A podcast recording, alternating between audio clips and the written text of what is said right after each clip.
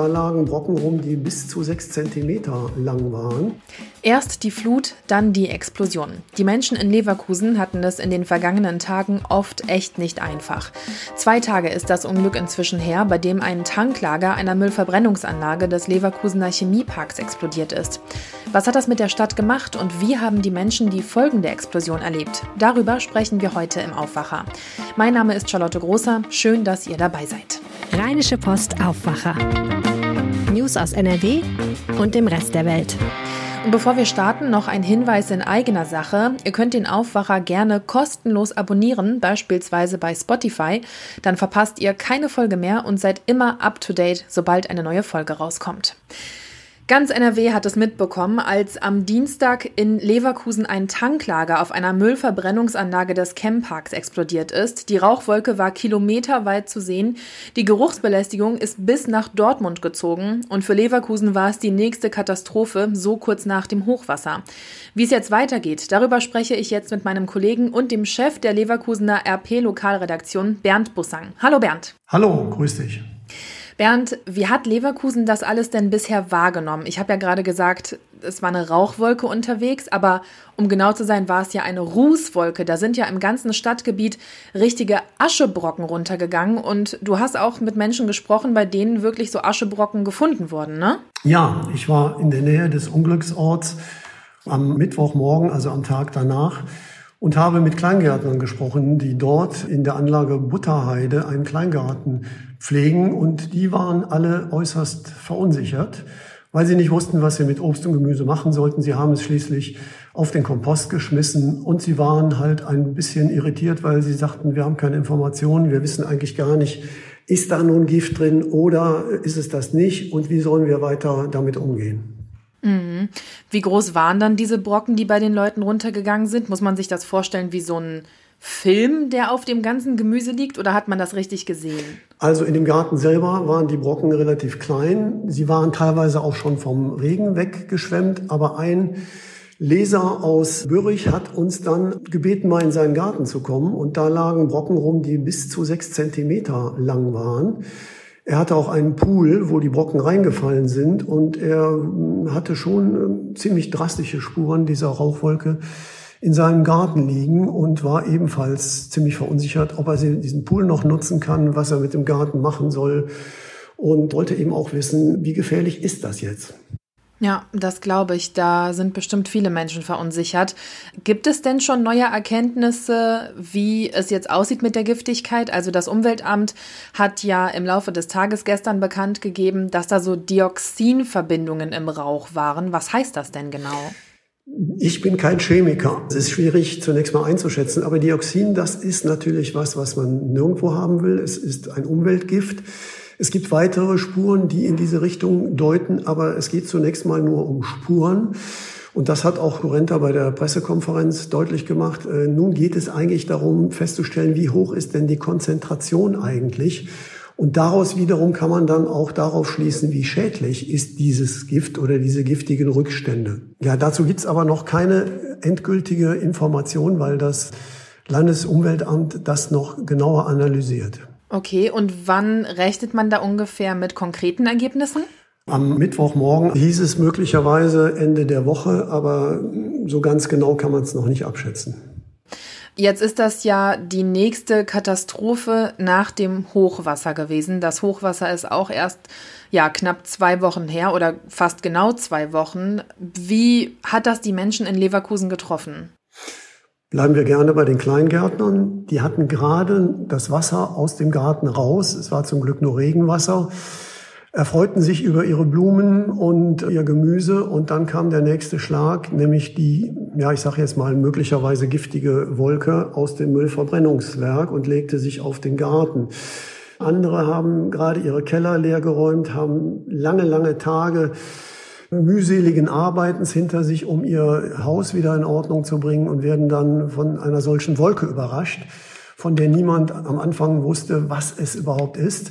Und ich sag mal, da kann man sich auch vorstellen, wenn man noch Corona dazu nimmt, auch eine, eine Krise, dass gerade Leverkusen jetzt sehr arg gebeutelt ist und die Menschen schon an der Grenze am Limit sind.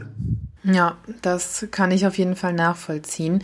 Jetzt hattest du eben schon mal die Kurrente erwähnt. Das ist ja das Unternehmen, von dem letztendlich diese Müllverbrennungsanlage betrieben wird und das Ganze ist Teil des Chemparks. Jetzt für alle Menschen, die sich mit dem ganzen Chempark nicht so gut auskennen, kannst du mal bitte einschätzen für uns, wie wichtig ist denn der Chempark für Leverkusen? Wie groß ist das Ganze? Ja, wir reden jetzt vom früheren Bayerwerk und hier in Leverkusen sagen die Leute immer noch, bei Bayer hat's gebrannt oder wie auch immer. Aber Bayer ist da nur ein Player in diesem großen Chemiepark, der, wenn man jetzt noch Dormagen und, und Uerdingen dazu nimmt, der größte Chemiepark Europas ist. Dazu muss man wissen, dass es mittlerweile nicht nur Bayer dort gibt, sondern es sind über 50 verschiedene Chemiefirmen, die in diesem Gelände angesiedelt sind. Und dieses Müllverbrennungswerk ist etwa drei Kilometer außerhalb zu finden. Und dort werden halt die kompletten Chemiemüllrückstände verbrannt beziehungsweise deponiert oder beseitigt. Okay, und das sind dann diese Rückstände von der Firma Curenta, die was genau macht? Naja, die Curenta selber produziert jetzt nichts, sondern sie ist der Betreiber des Campparks. Und in dem Camppark selber haben wir so große Player wie Bayer oder Lanxess, Covestro, die man vielleicht kennt, aber auch kleinere Chemiebetriebe, die dort in unterschiedlichster Weise produzieren und Dinge herstellen, wobei natürlich auch immer Abfall zustande kommt. Und der muss natürlich dann in diesem Entsorgungszentrum außerhalb des Campparks entsorgt werden.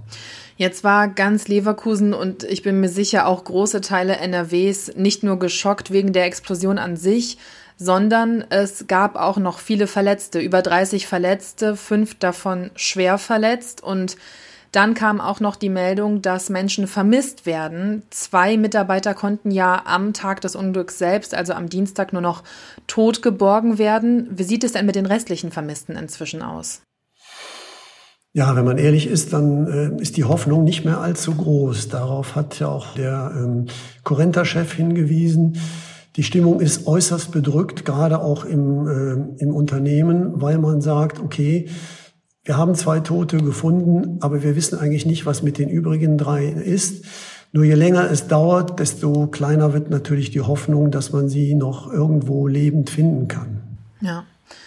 Danke dir, Bernd Bussang, für diese Einschätzung und die Infos zu der Explosion in Leverkusen am Dienstag. Wir hoffen natürlich, dass die Vermissten noch gefunden werden und es da auf jeden Fall für Angehörige letztendlich zur Aufklärung kommt. Das hoffen wir alle. Danke für das Gespräch. Danke dir. Schauen wir jetzt auf unser zweites Thema. Der Aachener Dom, die Schlösser Augustusburg und Falkenlust in Brühl, der Kölner Dom, die Zeche Zollverein in Essen und Schloss Korvey. Diese Städte vereint eins. Sie sind Weltkulturerbe. Und hier in NRW haben wir jetzt ein neues siebtes Kulturerbe. Ihr habt es im Aufwacher schon gehört, der niedergermanische Limes. Aber worüber sprechen wir beim Limes überhaupt? Das weiß mein Kollege und Kulturredakteur Lothar Schröder. Willkommen im Podcast. Ja, guten Morgen. Also Lothar, laut Duden ist der Limes ein von den Römern angelegter Grenzwall zur Befestigung der Reichsgrenzen. Heißt das, zur Zeit des Römischen Reiches hatten wir hier bei uns sowas wie die chinesische Mauer? Von der Größe her muss man sagen, ist es so etwas ne, wie eine chinesische Mauer. Es ist das größte, wie sagt man so schön, lineare Denkmal in Europa, das sich über viele hundert Kilometer unter anderem durch Deutschland, aber auch angefangen oben Schottland, Großbritannien, Holland und dann weiter nach unten nach Österreich zieht. Es ist aber keine chinesische Mauer, so wie wir sie kennen. Also diese, diese riesigen Steinwälle, das ist es nicht. Man hat hier gerade bei uns in der Gegend den Rhein als sogenannte nasse Grenze genutzt und auf der anderen Seite kleinere Kastelle, größere Lager, mal Holzwälle gehabt, mal Erdwälle die Grenze war durchlässig. Es sollte eher so ein Versuch sein, massive Annäherung, sag ich mal, der Germanen zu verhindern. Und das ist eigentlich auch das Tolle an dem Limes. Es fand Austausch statt, auch mit der anderen Rheinseite, also dann mit der rechten Rheinseite. Es gab Warenverkehr, Ideen wurden ausgetauscht. Also der Limes ist zwar eine militärische Anlage, letztlich muss man aber sagen, hat er, glaube ich, beiden Seiten sehr gut getan und vor allen Dingen dem damaligen germanischen Boden, sag ich mal, dass da der Handel florierte und da, wo Soldaten waren, war auch Geld. Also die Gegend blühte auf. Okay, jetzt schreiben wir ja heute das Jahr 2021. Wo kann man denn heute noch etwas vom Limes sehen? Wo kann man ihn wirklich physisch anfassen? Fundplätze sind ja zum Beispiel in Kleve, Mörs, Kalklar, Neuss, Krefeld oder auch Wesel. Also dadurch, dass er immer nur so punktuell ein paar Befestigungen hatte, wird man nicht eine lange Strecke sehen können, wo man einen Wall oder eine Mauer sieht.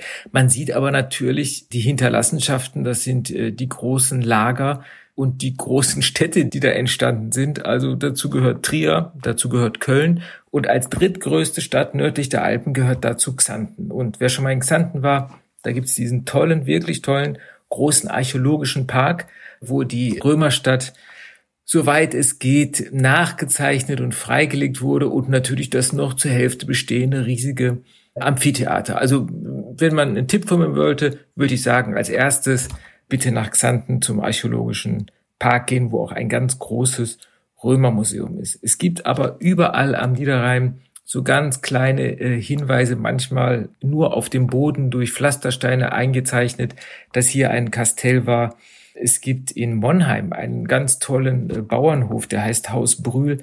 Und man hat sich immer gewundert, warum der genau quadratisch angelegt ist, bis man feststellte, dass der auf vier Meter hohen Originalmauern eines römischen Kastells aufgebaut wurde. Also überall finden sich kleinere, größere Hinweise. Der schönste und attraktivste für Touristen, wie gesagt, ist Xanten. Aber nicht alle Überreste sind über der Erde, oder? Oh, da gibt es immer große Freude mit allen Tourismusmanagern, wenn die Archäologen sagen, wir haben hier drunter riesige Schätze, wir wissen, dass es große Fundamente gibt, eine ganze Stadt, aber wir werden die nicht freilegen, weil nämlich der Boden der beste Schutz ist für diese Denkmäler. Und so ist es dann auch in Xanten. Da wird ähm, stellenweise ein bisschen äh, der Boden abgetragen, um zu erfahren, wie die Straßenzüge waren, wie die Häuser lagen. Aber ausgegraben wird nichts mehr. Es wird geomagnetisch, wie es heißt, untersucht, um Strukturen zu erkennen, weil die Archäologen sagen, wer ausgräbt, zerstört die Bodendenkmäler. Und so bleiben die großen Schätze, ja, zumindest für uns Touristen und normale Menschen verborgen. Im Aufwacher haben wir noch vor ein paar Wochen über die Bewerbung der Münstener Brücke in Solingen als Weltkulturerbe gesprochen. Und da habe ich festgestellt, der Prozess, Weltkulturerbe zu werden, ist wirklich ziemlich mühselig. Wie beschwerlich war das jetzt für den Limes? Also erstmal sollte die Entscheidung schon vor einem Jahr fallen. Die ist dann aber Corona-bedingt nicht gefallen. Auch die Sitzung des Welterbekomitees hat digital stattgefunden, wenn auch in der chinesischen Hafenstadt Fuzhou die Konferenz geleitet wurde. Aber es zieht sich je nachdem schon über Jahre hin und auch die Diskussionen der Welterbekommission können sich manchmal unendlich hinziehen. Das Schöne am Limes, ich habe mich zugeschaltet und habe die Diskussion verfolgt. Das Projekt wurde vorgestellt, dann wurde abgestimmt, da wurde nochmal gefragt, ob Diskussionsbeiträge nötig sind. Das war nicht der Fall. Also so schnell ähm, habe ich noch kein Weltkulturerbe gesehen, dass es durchgewunken wurde. Aber wie gesagt, es gibt Verfahren, die dauern Jahre. Und warum ging das bei uns jetzt so schnell? Also ich sag's mal aus Lokalpatriotismus, weil es einfach so überzeugend ist.